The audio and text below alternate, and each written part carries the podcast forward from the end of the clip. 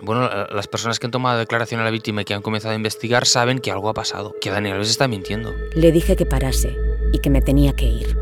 Él solo me decía que no me podía ir. ¿Es el primer caso de impunidad de un futbolista en un abuso sexual o en una agresión sexual en el mundo del fútbol? No. Tenemos que entender un poco cómo es esa zona VIP. O sea, la mesa de Dani Alves te permite entrar en el único refugio sin cámaras de la discoteca Sutton. Ha ganado todos los títulos posibles que se pueden ganar. Él era muy católico, entonces decía, ¿no? En el juicio final, alguien te mirará y te dirá, oye Dani Alves, tú lo tenías todo ser el rey del pollo frito, el tío más grande del mundo, rico, famoso, generoso.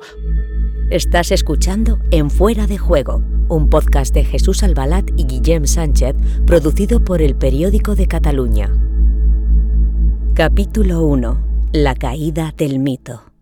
Conduce la pelota en el centro del campo, Neymar se apoya en Rodrigo de nuevo para Neymar, ojo Neymar, la pared por dentro se queda solo, delante del portero recorta Neymar, le pega con la derecha, gol, gol, gol.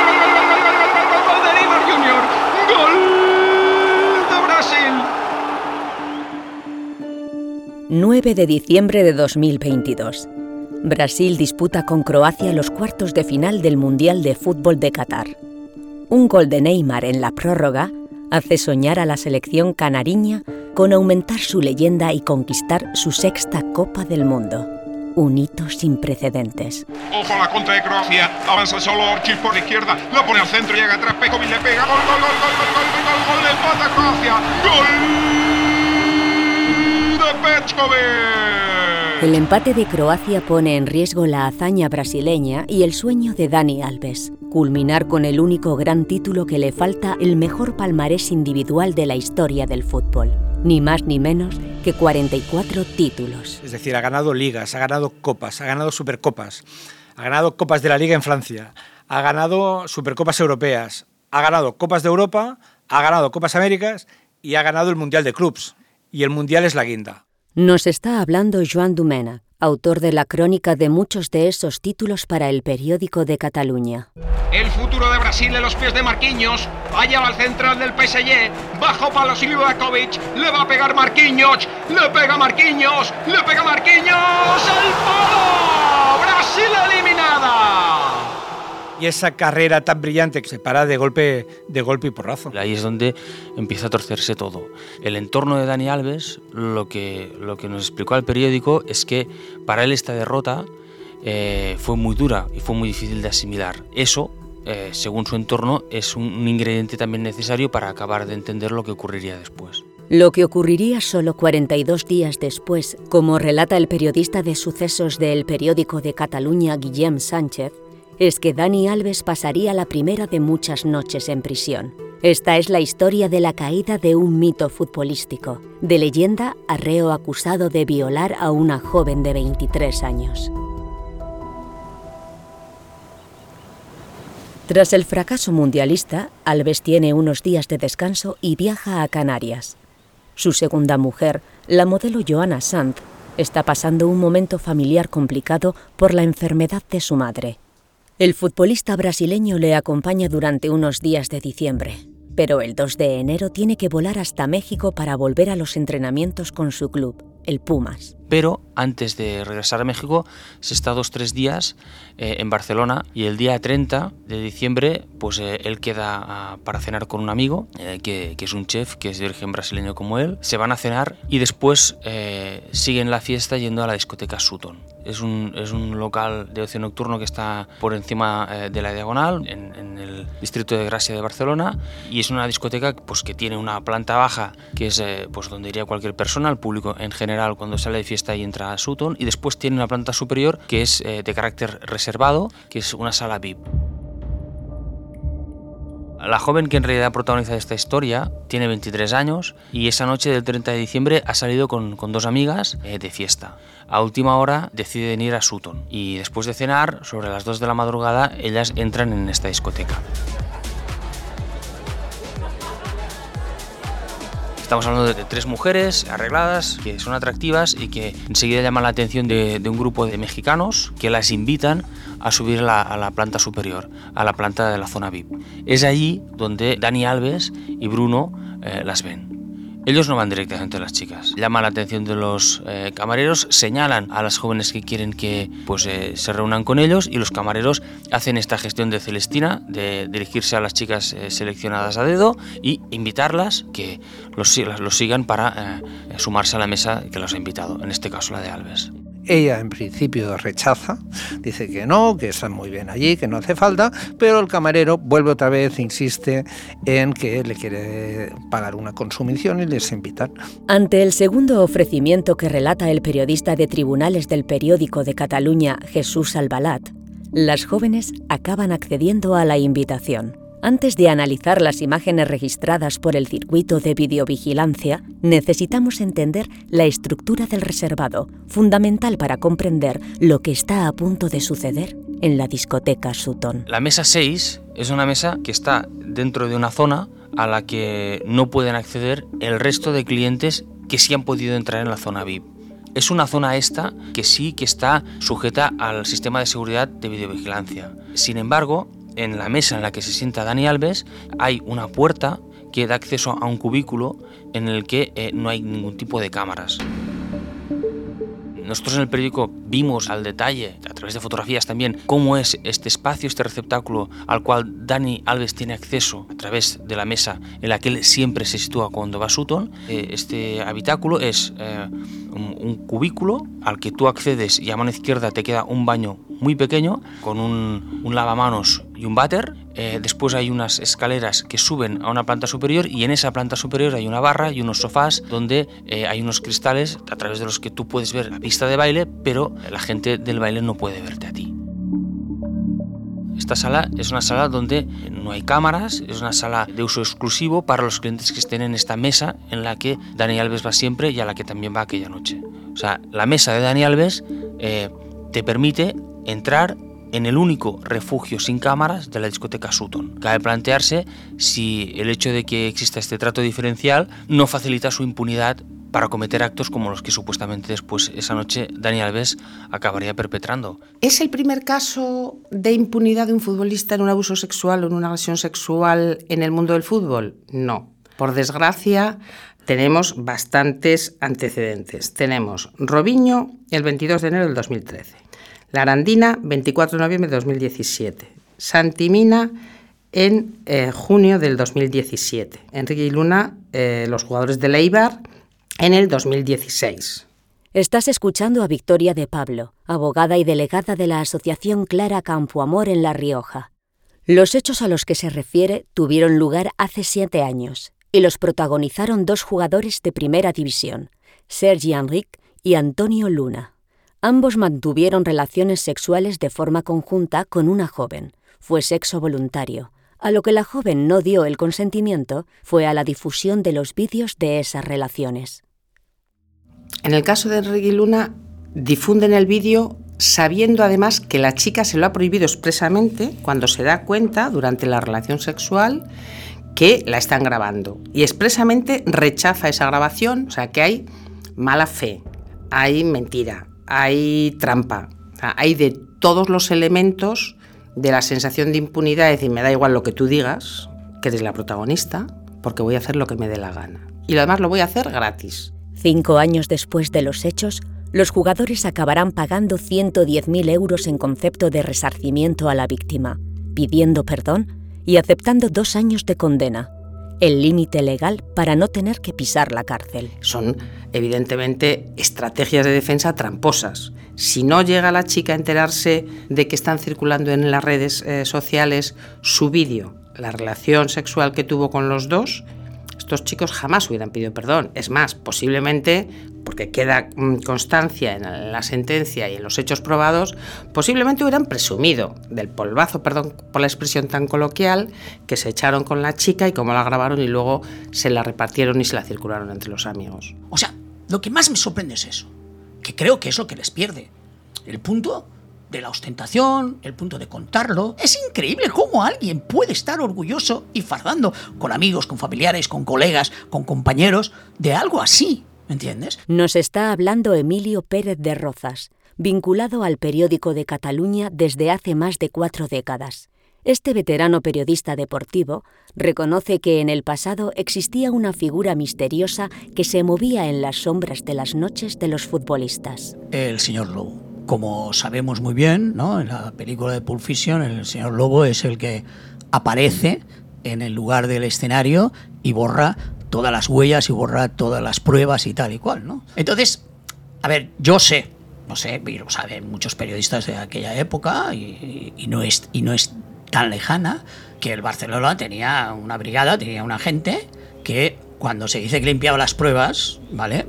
No sé si llegaban a unas situaciones tan extremas como esa, ¿no? O sea, yo ponía, por ejemplo, alguna discusión, alguna chulería, alguna cosa de las 3 de la mañana a 4 de la mañana en una discoteca y que el futbolista de turno se ha, se ha emborrachado y ha hecho el tonto y ha acabado pegándole a alguien una bofetada diciendo usted no sabe con quién está hablando, ¿vale? Entonces aparece el señor Lobo y lo arregla. De existir hoy, el señor Lobo habría tenido difícil salvar un escollo tecnológico clave en el caso Alves. Las grabaciones de las cámaras de seguridad de la discoteca Sutton.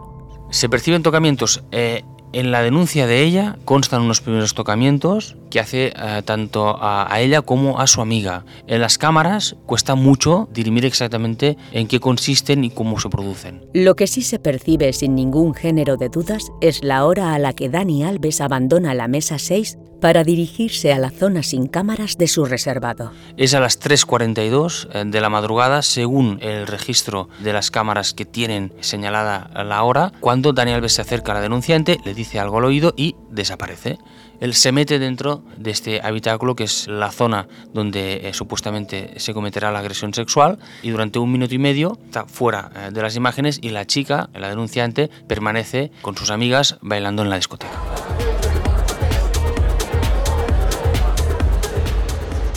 Un minuto y medio después de que Dani Alves haya entrado en, ese espacio eh, reservado y sin cámaras, son las 3.44, eh, la denunciante entra también en ese receptáculo y entonces también ella desaparece del circuito de cámaras de las imágenes generales. Desde que perdemos el contacto visual con la denunciante hasta que primero eh, sale Dani Alves y después sale ella pasan unos 16 minutos.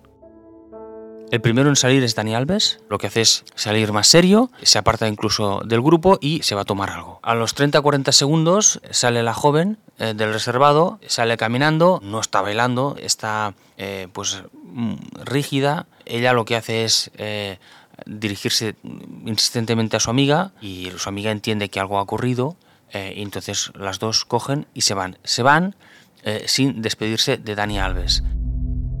Al día siguiente hay un medio de comunicación, que creo que es el diario ABC, que publica que los Mossos están investigando una posible agresión sexual de Dani Alves en una discoteca, en la discoteca Sutton, en la noche del 30 al 31 de, de diciembre. El jugador tiene constancia de esto y según él explica, él hace gestiones para preguntar si debe preocuparse, si debe hacer algún tipo de, de acción o no antes de volar a México. Él explica que mmm, nadie le dice nada al respecto, lo que hace el día 2 es eh, volar a México para reunirse con su club, con el Pumas.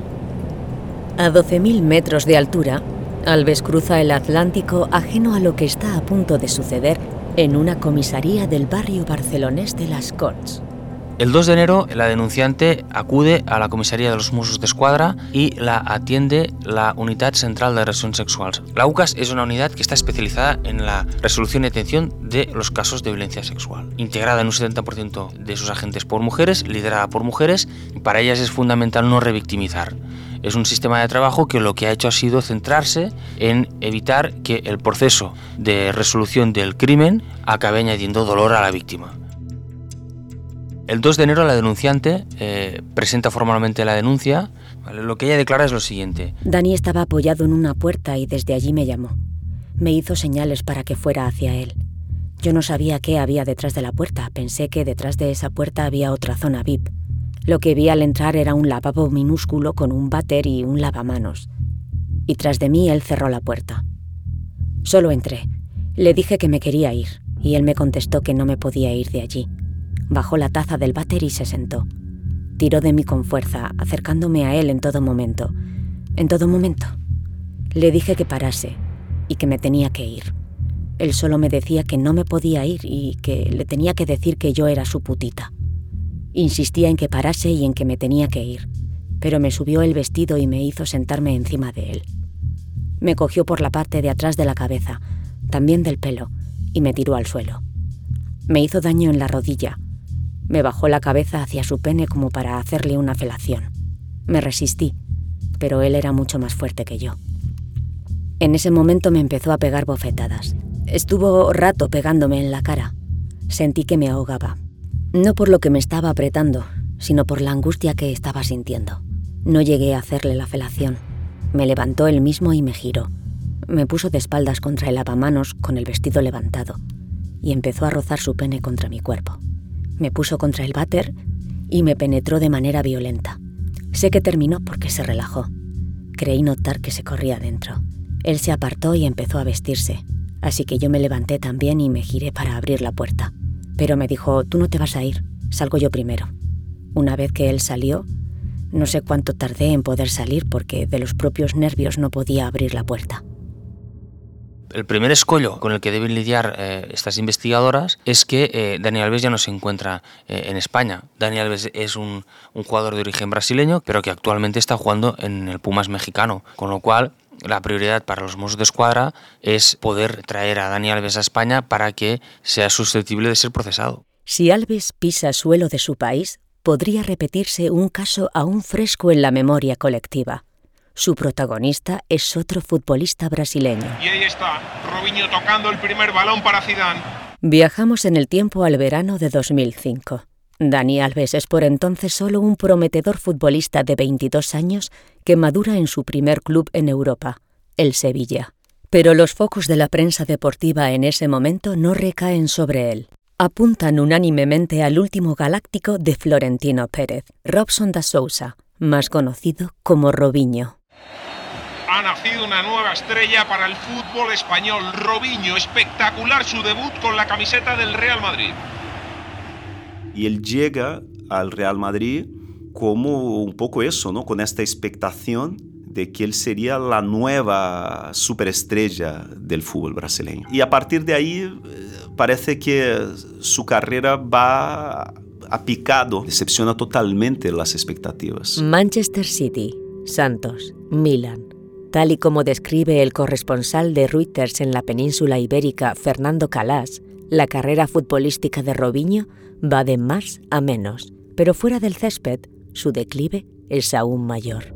En enero de 2013, siendo jugador del Milan, Robinho se va de fiesta con un grupo de amigos. Se va con su amigo Falco, Ricardo Falco, y otros cuatro amigos brasileños. En esta misma fiesta, una amiga de Falco, Albana, que cumplía en aquella noche 23 años, eh, le pareció buena idea celebrar ahí su cumpleaños. Y esta noche, esta chica acabó siendo víctima de una violación grupal donde según eh, la justicia italiana, eh, Robinho, Falco y sus otros cuatro amigos han violado a esta chica, le han así como embriagado a la chica. La chica estaba básicamente inconsciente, incluso muchas veces después la chica dice que no, o sea, el día siguiente no se acordaba muy bien de lo que había pasado. Unas escuchas telefónicas delatan a Robinho, que es condenado a nueve años de prisión en Italia el futbolista brasileño recurre la sentencia y sigue su carrera en Turquía, China y Brasil. La constitución brasileña prohíbe ¿no? Brasil de extraditar ciudadanos brasileños condenados en otros países. Pero él, eso no pasa si él está en un país que tiene acuerdo de extradición con Italia. ¿no? Entonces Robinho a partir de ahí yo creo que lo que tiene es mucho cuidado en que el suelo de donde pisa, ¿no? porque eh, él está, él corre el riesgo de a cualquier momento que, le detengan, ¿no? porque ya hay, un, ya hay una, un mandato de búsqueda en Interpol, ¿no? toda la Unión Europea está avisada.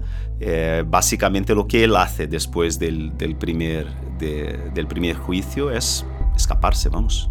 Robinho se retira en 2020 cuando el Santos le rescinde el contrato ante el clamor de sus aficionados. Meses más tarde, la justicia italiana confirma su condena a nueve años de prisión en última instancia. En el momento de la edición de este podcast, el Supremo brasileño está estudiando si hacerle pagar por su violación en una cárcel de su país. Han pasado diez años de aquella noche en aquella discoteca de Milán y Robinho no ha pisado cárcel ni unas pocas horas. La sensación de que Alves quizás haya tomado todo eso un poco con, o sea, con la seguridad ¿no? de que saldría impune, yo creo que es, es generalizada. ¿no? Y yo creo que también eh, se agrava por todo lo que Brasil vivió y vio mm, de forma muy intensa con el caso Robinho. Por eso yo creo que Dani Alves no tuvo la respuesta de la opinión pública brasileña que él creyó que tendría cuando quizás dio estas declaraciones para la televisión. Yo creo que él pensó que la gente se iba a poner a su lado. Las declaraciones en televisión a las que se refiere Fernando Calas forman parte de un vídeo que Dani Alves envía al programa Y ahora son soles de Antena 3, seis días después de los hechos. Me gustaría pues, desmentir todo, todo primero, ¿no? Y yo estuve ahí en ese sitio, estuve con, con más gente, estuve disfrutando, pues eh, todo el mundo que me conoce sabe que me, me, encanta bailar, disfrutando, pero sin, sin invadir el espacio de, de, los demás, siempre respetando el entorno. Y luego cuando tú eliges eh, ir al baño, pues no tienes que preguntar quién está en el baño para poder ir al baño. Lo siento mucho, pero no, no, no sé quién es esa, esa señorita, no, no, no sé su nombre, no, no la conozco, nunca vi otra vez en mi vida. Estos años nunca he invadido un espacio de alguien sin autorización. ¿Cómo lo voy a hacer eso con una mujer o con, o con un, una chica que sea? No, no, por Dios, no. Ya basta, ya basta, porque están, están haciendo daño, sobre todo a, a, a mi gente, ¿no? Sobre todo a, a los míos, porque saben, saben quién yo soy. Él lo que dice es que no tiene por qué saber que un baño está ocupado cuando entra claro, está alterando la secuencia que está registrada por, por las cámaras de, de, seguridad, porque quien entra en el baño antes es él. Y él, en cambio, en, en, en, ese primer mensaje que lo que demuestra es que no cree que nadie vaya a investigar los hechos seriamente, porque una mínima contrastación de lo que ha ocurrido va a dejar en evidencia que lo que está diciendo en ese mensaje es mentira. Lo que sí pasa es que bueno, las personas que han tomado declaración a la víctima y que han comenzado a investigar saben que algo ha pasado, que Daniel Alves está mintiendo. Desde ese momento, desde el momento en que ven el vídeo, saben que está mintiendo. Mientras la investigación está eh, centrada en conseguir que Daniel Alves vuelva de México porque lo necesitan para activar la acción de la justicia sobre él, hay un elemento que acaba resultando determinante que provoca que Dani Alves sí o sí tenga que volver. Hay una muerte que lo cambia todo. 11 días después de la supuesta violación, el caso Alves da un giro de 180 grados. En Fuera de Juego es un podcast de Jesús Albalat y Guillem Sánchez con la colaboración de la redacción de El Periódico de Cataluña, producido por El Periódico de Cataluña y Pi Studio, producción ejecutiva Adriano Morán, dirección y guion Álvaro Martín, diseño sonoro Javi Álvarez, edición Irene Novoa, locución Laura Hernando Quintana, grabación Pedro Rufete, producción Chema Gutiérrez. En el próximo capítulo, no callem.